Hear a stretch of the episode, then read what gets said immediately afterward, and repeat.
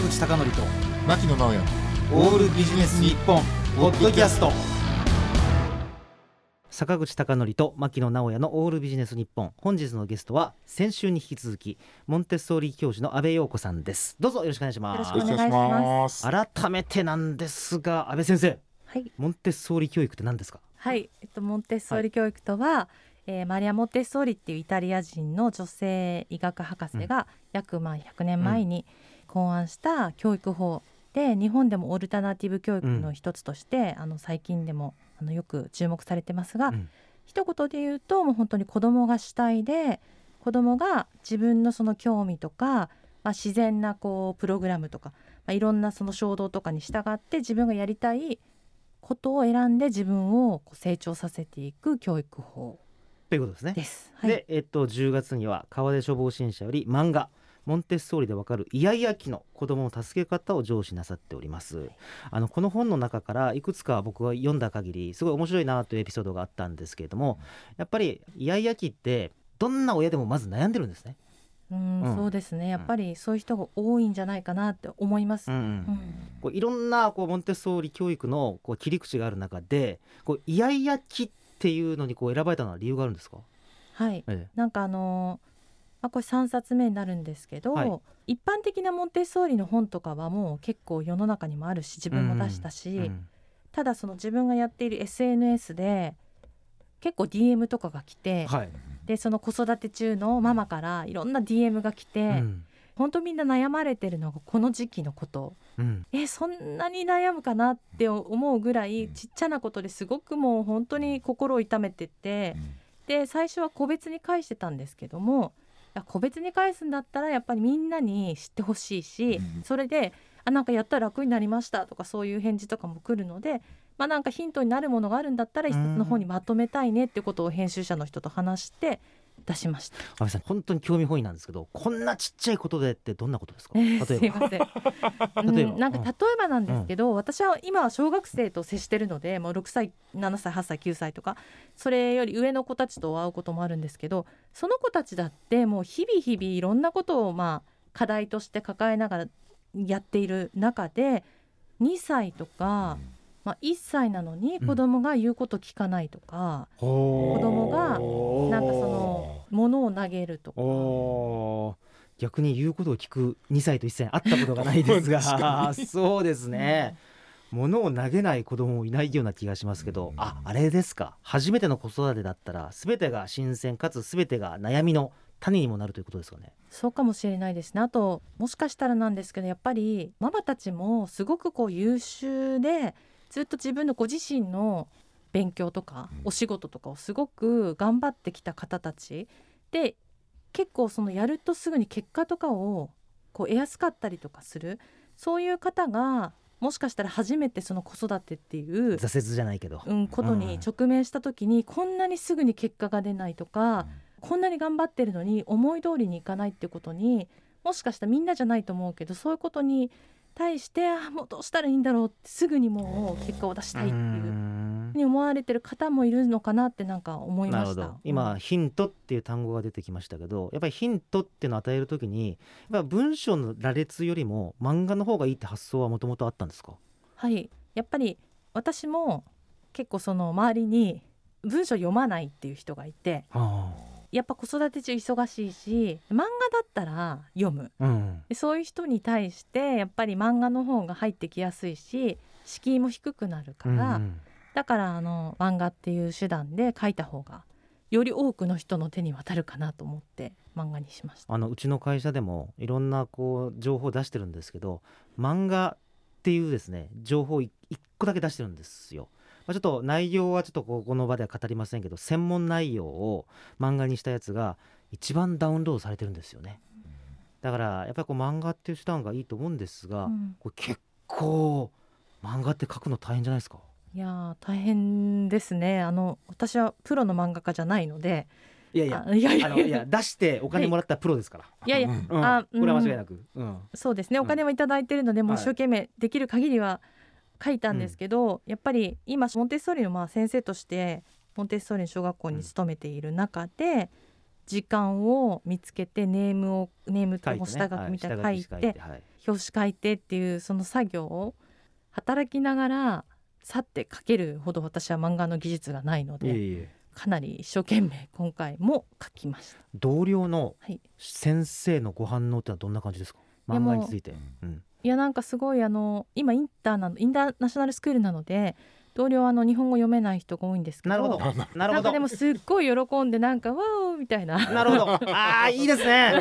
そりゃいいよ。だってほら日本人のうん。ほら教師だったらなんかダメ出ししてくるかもしれませんもんね。これちょっと違わねえかみたいな。なんか あ確そう外国人の先生だったらいいですね。なんかわーおって喜んでくれそう。うん。あのわからないけれども多分なんか表情とかでなんか伝わるものなんでしょうね。そうですね。その発売日とかにはもう子供たちと一緒になんかみんなで拍手して、えまあ多分みんなあの中身の内容全然分かってないんだけど とりあえず。うんうんうん。まあこういう形になりましたからね。形になったっていうことで、今度自分たちを書いてくれとか言って。ああいいっすね、でもまさに安倍さんがやってることが、まあ、ご自身が努力次第ではこういう本まで出せるんだよと。しかもそんなに最初慣れていらっしゃらなかった漫画でっていうのは一つの教育なんていうか材料になりますよねこれね。漫画は結構やっぱ子供たちも好きなので、うん。先生が漫画出したとかうん。やっぱ勇気になるんじゃないかなってあ 思いますね。自分も出したいとか、いやなるなる。うん。だって例えば YouTuber とか今プロゲーマーってあの子供がなりたい職業ランキングじゃないですか。あれって簡単に言うと身近だからですよね。うんだっていきなりねあの小学生で弁護士とかうん。最高裁検事とか言うはずないですけど 身近に漫画の人が書く人がいたらだから夢のリストに入りますよ、うんうんうん一つね。あとなんかこうこれを見ながらなんか真似して書くとかいうのもあったんじゃないですか？あまさに私が今娘がいるんですけど、はい。今小学生の、はい。もう本当に真似してじゃないけど、一緒にこう書いてうん。横で書いて私も出版するとか言って書いたりとかしてこのイヤイヤ期の子供の助け方なんですけども、い、ろんなこうバージョンがあるじゃないですか悩みの。こうやって安倍さんがご自身でこうぶつかってきた内容やあるいは例えばあの幼稚園とか保育園で育てられた時のご経験から来てる悩みなんですか？どっちかっていうと、その SNS に来た質問をまとめたっていう。あ一番多かったもの。で皆さん困っていろいろ聞いてきてきたものでなんか私がヒントになって書けそうなものを選びました。ーということは結構な悩みっていうのは、まあ、似てるというかそうですね。集中してるんですね。そうですね。うん。大体、うん、似てると思います。なるほど、うん。あのね1週間前は歯磨きをなかなか子供がやらないっていう悩みについて触れましたけど牧野さんもなんか参考になったなんかエピソードがあれば。うん。本読んでてね私が一番こう感銘を受けたっていうのが、その子供の見方っていうのを知って自分親として心に軸ができて、うん。受け止め方に余裕ができたとかね。あと例えば「イヤイヤ期」っていうのも自立の第一歩って書いてあるんですよ。うん。そう思えたら多分イヤイヤ期の見方って全然変わってくるんじゃないかな。なるほどね。と、うん。いうことはあの具体的なうん。イヤイヤ期のなんか事象に対する対処というよりも、大人側の心の持ちようっていうか。心の持ちようがすごくねこれは私は、はい、自分が反省したのもあったしやっぱり子供ってあのやっぱり一人間としてやっぱり相対して尊重してっていうことも感じさせられたしなるほどね。はい。ほら最近あの初婚年齢が女性の場合29とか30とかで、まあ、第一子が31とか32歳で生まれますよね。その時って一番人生の中で多感というか最も仕事もお忙しい時なのですごい現代人の子育てって困難がこうつきまとうと思うんですよ。しかも周囲の社会の協力も得られない中でやっぱりこうテンパるっていうかおじいちゃんおばあちゃんも近くにいないしうん。なんか変に怒っちゃう人が多いんですかね。うん。そうかもしれないですね、はい。でそのなんか私はやっぱりこの本すごい今なんか牧野さんがおっしゃってくださってすごい嬉しかったんですけど、うん。そういうちょっとこういろいろどうしようって思っちゃうような方に向けてもちろんその対処法とかは書いてあるんだけどうん。対処法なんて先週坂口さんがおっしゃってたように、本当にまあそれやったけど必ずしも100%うまくいくとは限らないからただの参考にしていただければいいと思ってるんですけど、うん。やっぱそれよりもなんかその子どもの見方を全く知らないでまるで大人に接するようにうん。接してた人が、ちょっとした子どもの見方のヒントを手に入れることでなんか自分のその心になんかちょっと余裕が生まれるっていうのが私が一番目指してることなので、うん。そう感じていただいたっていうのはすごい嬉しいです。本当ですか？いや私は本当そう思いましたね。自分でこの特にイヤイヤ期は自立の第一歩って言われたらいやーそれはまあイヤイヤに付き合おうかなって思いますよねもう。んほら幼児教育とちょっと勘違いしてる人もいますけどモンテッソーリは別に幼児の何かの特別なこう詰め込み教育とかとはちょっと全然真逆でなんていうかこうどういったんですか？人間性を育むというと凡庸な言い方になりますけど。でもそ本当にその通りで、なんかあの人格をうん。形成するっていう、より良い、まあ、社会とか、まあ、地球環境をうん。とか、まあ、より良い社会平和な社会を作っていくような幸せな人間を作るっていうことが多分テーマうんだと思います。あべさんはモンテッソーリ小学校のロアエレメンタリーのクラス担当としてもご勤務なさっていますが、はい。ちょっとこれ本当に興味本位で聞きたいことがありましてほら通常の塾とかね例えばあの詰め込みやってる教育機関だったらまあ KPI ってよく言いますけど key performance indicator。要するにうまくいったっていう尺度ってテストの点数が上がれば一応分かりやすいじゃないですか。モンテッソーリの小学校とかって一体どういう状況になったらその子供に対する教育はこう成功とみなしていいんでしょうか？そうなんですよ、うん。小学校では、あのテストがないんです。うん、で通知表とか成績表もないのでおっしゃる通り、その子どものことをその一斉に測れるような点数化できるようなものはないんですけどでもやっぱりその一人一人の子どもの育ちとかどこまでできてるかっていうのは先生が常に把握をしてその個々の成長で例えば前は全然掛け算の九九全くわからないで一個一個その数えてたけどでもそのいろんな教具とかを使って繰り返し練習する中で覚えてきて今見てるとあの子はもう頭の中であ例えば2桁とか3桁の掛け算もできるようになってるなとかそういうのをまあなんか記録して、うんで親に送るっていう。うん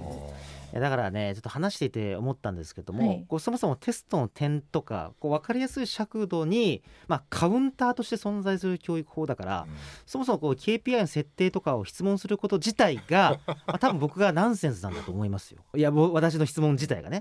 だからあのその意味でちょっと興味持った人のために、はい安倍さんあのモンテッソーリ教育を受けれる学校ってどれくらいあるんですか？前回3つぐらいってね東京ではっておっしゃってましたけど。小学校は、あの私の知る限り日本では3つだと思います。東京っていうか日本で3つ、はい。なるほど。日本で、はい。ただ幼児教育に、うん。もうその幼稚園とか保育園とか子どもの家になるともうもっと数は増えて、私が本当に4年前ぐらいに数えた時は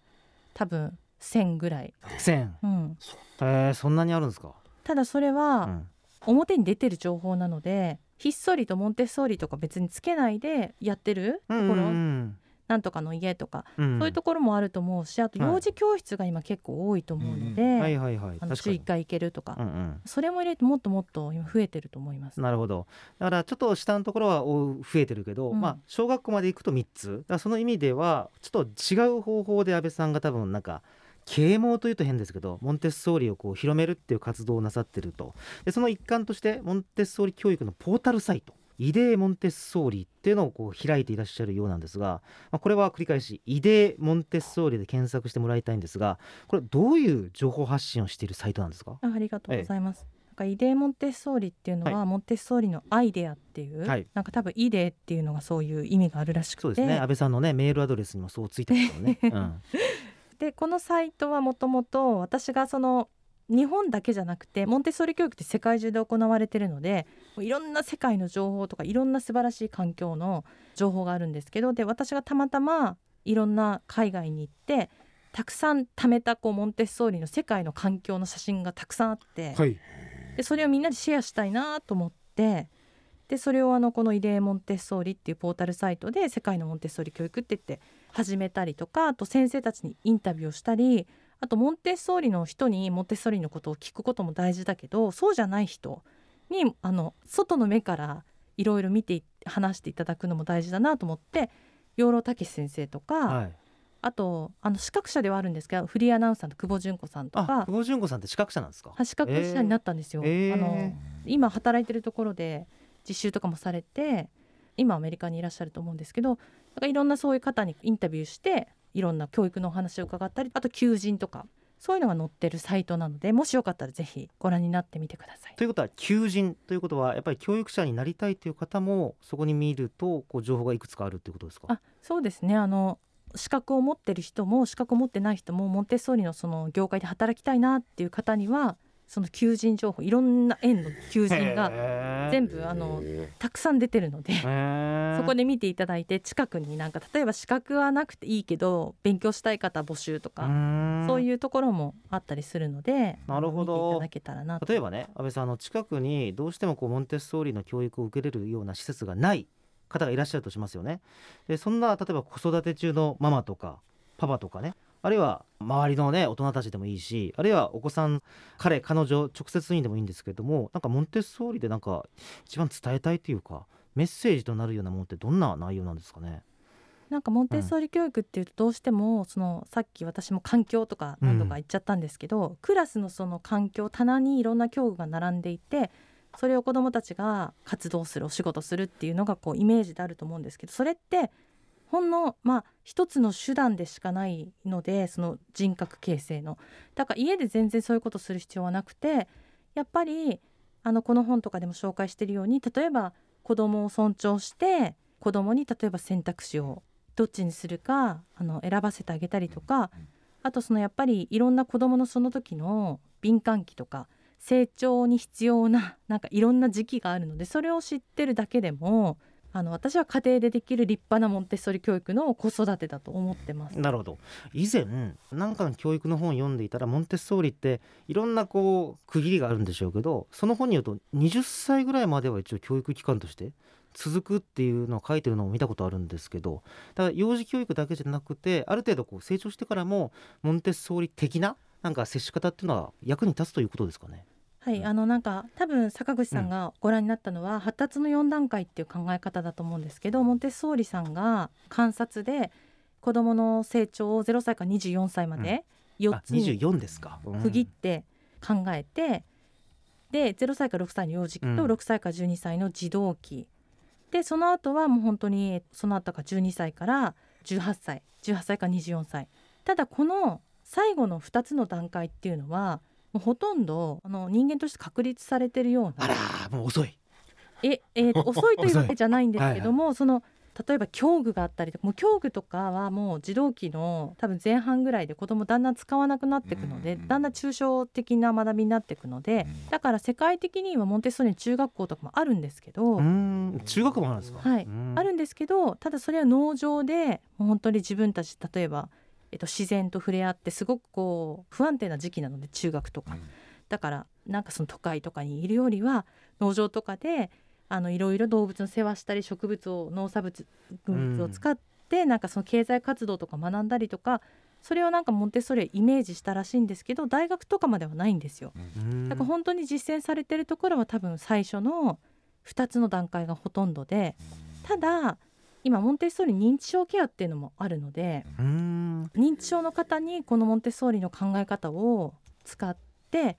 よりよくその人が人生の最後を尊厳を持って生きられるようにするためにモンテッソーリのその関わり方で認知症の方をケアするっていうのがあるのでまあそういう意味ではずっと使えるというか知っていれば 役に立つ部分はあるものなのかなと思っています。自発性を持ってうん子供を育てていくということですね。はいはい。えー加えましてね、うん。えー、と安倍さんには本日ご紹介した書籍以外にも漫画「モンテッソーリの幼児教育ママ一人でするのを手伝ってね」ですとか、えー未来の才能を伸ばす0歳と1歳のモンテッソーリ子育て、まあ、両方とも川出消防出版社から発売なさっていますのでぜひ気になった方はちょっとぜひお買い求めください。ということで残念ながらお時間になってしまいました。安倍さん最後にですね何かメッセージがあればお願いいたします。そうですね。あの本当にモンテッソーリ教育って敷居が高いとか、うん。ちょっと近寄りがたいなとか思われてしまう方もいらっしゃると思うんですけどでも本当になんかもうみんなが少し知っていれば子育てのヒントだったりとかあの生きていく上でのヒントになるようなものってきっとあると思うのでなんかもしよかったらあの漫画なのでまず手に取ってご覧になってみていただけたら嬉しいです。そうですね、はい。先ほど漫画っておっしゃいましたけど漫画モンテッソーリでわかるイヤイヤ期の子供の助け方をですねぜひ皆さん検索そしてご購入ください。え2回にわたってのゲストはモンテッソーリ教師の阿部陽子さんでした、ありがとうございます。坂口孝則と牧野直哉のオールビジネス日本ポッドキャスト。今回はここまで。次回もお楽しみに